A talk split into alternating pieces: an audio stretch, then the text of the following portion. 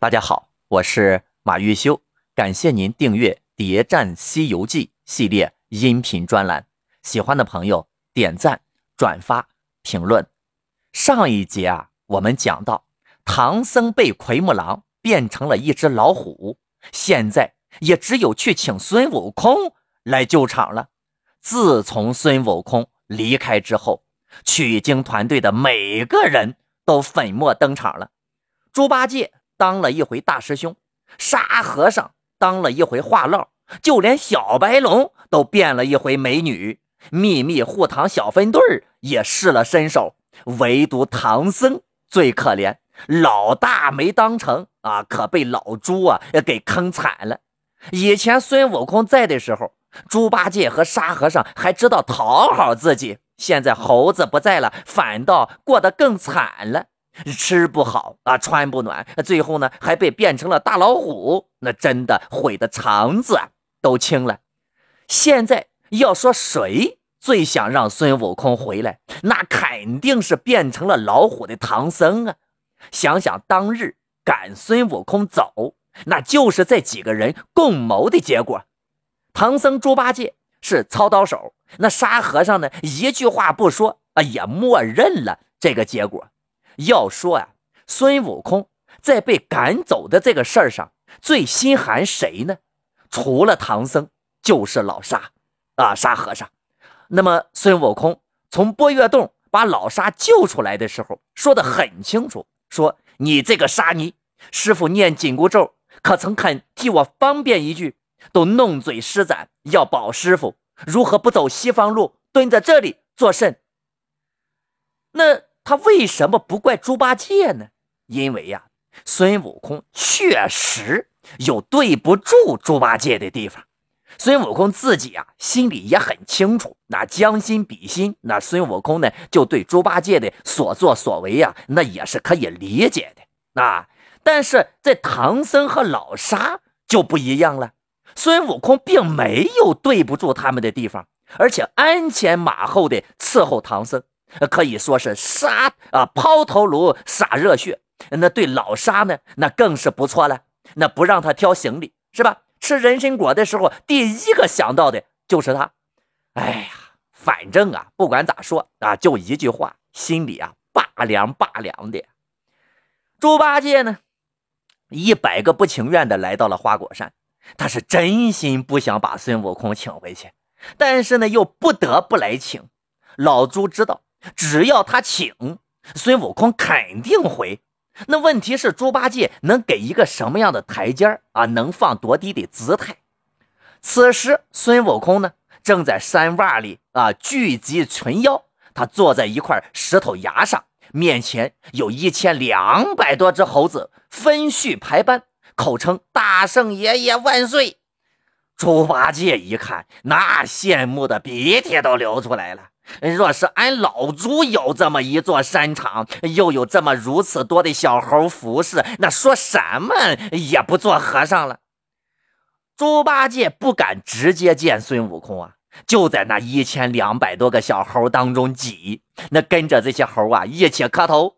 孙悟空一眼就从猴群当中看到了一头猪，心中啊自然已经了然一切了。孙悟空是有仇必报的主啊。开始呢，假装不认识猪八戒，把猪八戒好好的捉弄了一番。最后，猪八戒是连哄带骗，那终于说服了老孙。然后呢，两个人携手驾云离开了水帘洞。那么过东洋大海的时候，孙悟空突然说：“兄弟，你且在此慢行，等我呀下海去净净身子，洗个澡。”老猪心想：这猴子当真奇怪呀。什么时候变得这么讲究卫生了？着急走路吧，净什么身子呀？孙悟空解释道：“你哪里知道，我自从回来这几日，弄得身上啊有些妖精气了。师傅是个爱干净的人，恐怕会嫌我。”这个举动，孙悟空十分奇怪。那么见唐僧还要换衣服洗澡，那想来这些日子呀，孙悟空身上的骚味儿哈，那肯定啊大大的不得了。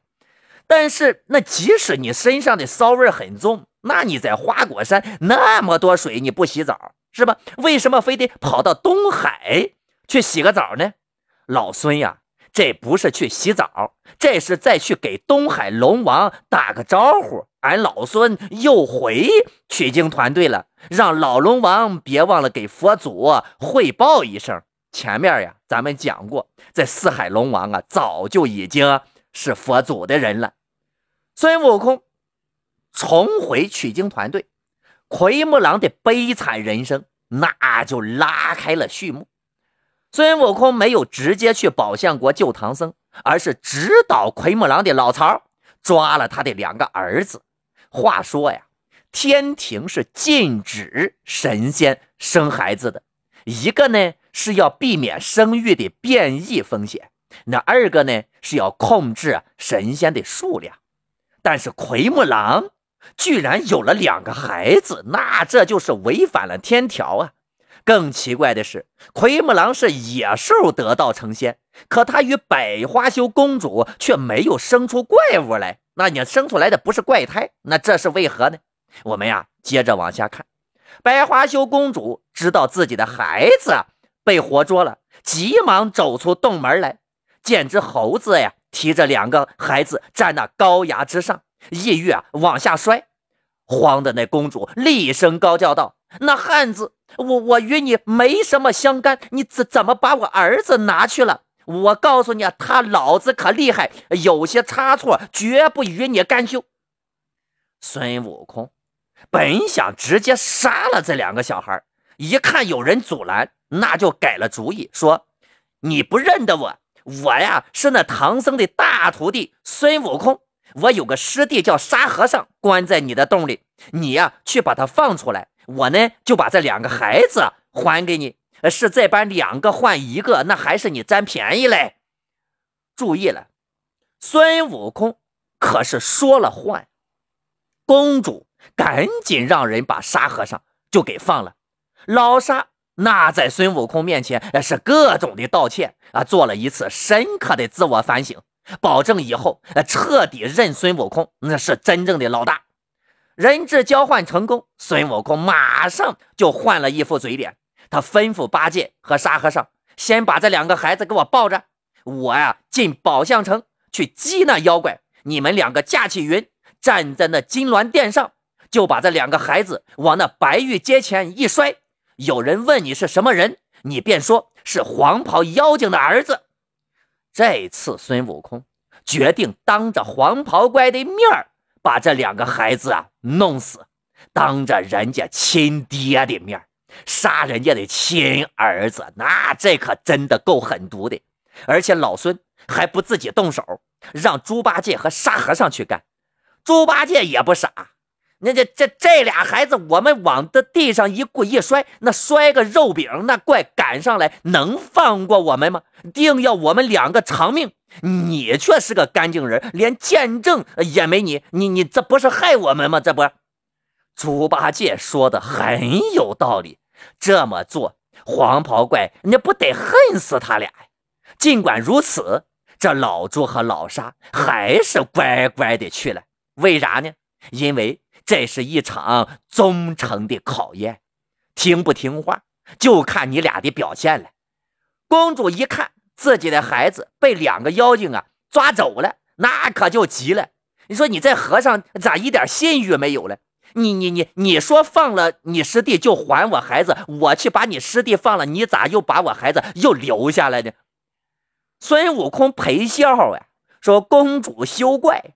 你呀，来的日子已久，带你令郎去认他外公去。老孙已经安排猪八戒去杀人家孩子了。那么此时的这个笑，那想来是阴森恐怖之极呀。公主一个妇道人家，看着孙悟空这副样子，那肯定是吓坏了，只好搬出自己的相公来。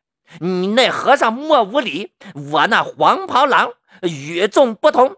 你若毁了我的孩儿，他肯定不会善罢甘休。结果呢，孙悟空转移话题，痛骂公主不孝。孙悟空的话勾起了公主的伤心事儿。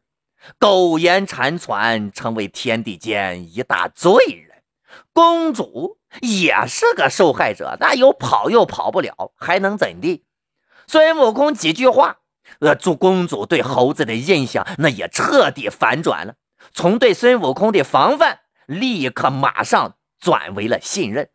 孙悟空趁热打铁，说：“老孙现在来，就是想拿了这个妖精，只恐你与他情浓了，舍不得他。”公主道：“我怎会舍不得他？寄留在此，完全是身不由己呀！”这是公主的原话，那可要让黄袍怪听到，这心里肯定那也得是拔凉拔凉的。看来呀，威逼之下的婚姻。那不是爱情，百花羞公主啊，从头到尾儿啊都在挖坑埋自己的丈夫黄袍怪。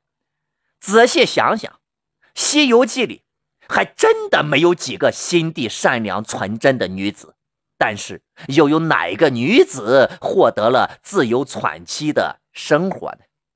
哎呀，再说猪八戒吧，猪八戒沙和尚把这两个孩子呢拿到宝象国中。往那金銮殿白玉阶前摔下，可怜都摔作了两个肉饼相似，鲜血迸流，骨骸粉碎。奎木狼此时还在延安殿内宿酒未醒，正酣睡间，听得有人叫他的名字“黄袍怪”，心中十万个为什么，但是他没有选择去看那俩死尸，而是选择了马上逃跑。黄袍怪跑回了老窝，呃，孙悟空呢，已经啊变成了百花羞公主的模样。孙悟空就诓骗奎木狼，今早啊被猪八戒劫了。嗯，沙和尚又把我们两个孩儿抢去，说拿去朝中认认外公。这半日不见孩儿回来，也不知存亡如何，故此止不住伤心痛哭，哭得有些心疼。黄袍怪此时确认那两个肉饼啊，就是自己的儿子了。眼下最当紧的事不是报仇，而是赶紧治疗他老婆的心疼病。奎木狼就领着孙悟空变的公主，一直行到洞里深远密闭之处，从口中吐出一件宝贝，啊，有鸡子儿大小，是一颗舍利子玲珑内丹。然后孙悟空呢，哎，就毫不客气的把人家奎木狼的这玲珑内丹给吞了，显出了本相。可有趣的是什么呢？孙悟空认识黄袍怪。但这黄袍怪啊，也就是奎木狼，竟然不认识孙悟空。孙悟空也是没了脾气，那只好呀自己自报家门。那么问题来了，奎木狼真的不认识孙悟空吗？刚才说了，这黄啊袍怪那就是奎木狼，是吧？二十八星宿之一。要知道，这奎木狼二十八星宿之一，当年他可是跟着李天王一起围剿过花果山的。孙悟空那么好认啊？那是得了老年痴呆吗？并且你发现没有啊？奎木狼不但不认识孙悟空，他就是连猪八戒啊，这个沙和尚，呃，什么天蓬元帅、卷帘大将，他也不认识。外加护堂小分队啊，这些他好像也不认识。那这都这都是他当年的同事啊，怎么能能不通？怎么不认识呢？哎，可是他偏偏呢就认识唐僧。黄袍怪呀！绝对不是记忆出了问题，而是他此时装作不认识这些人。那么他为什么装作不认识孙悟空、猪八戒啊和沙和尚以及护堂小分队的这些同事呢？他这么做又有什么目的呢？关注我，下一节为您揭晓答案。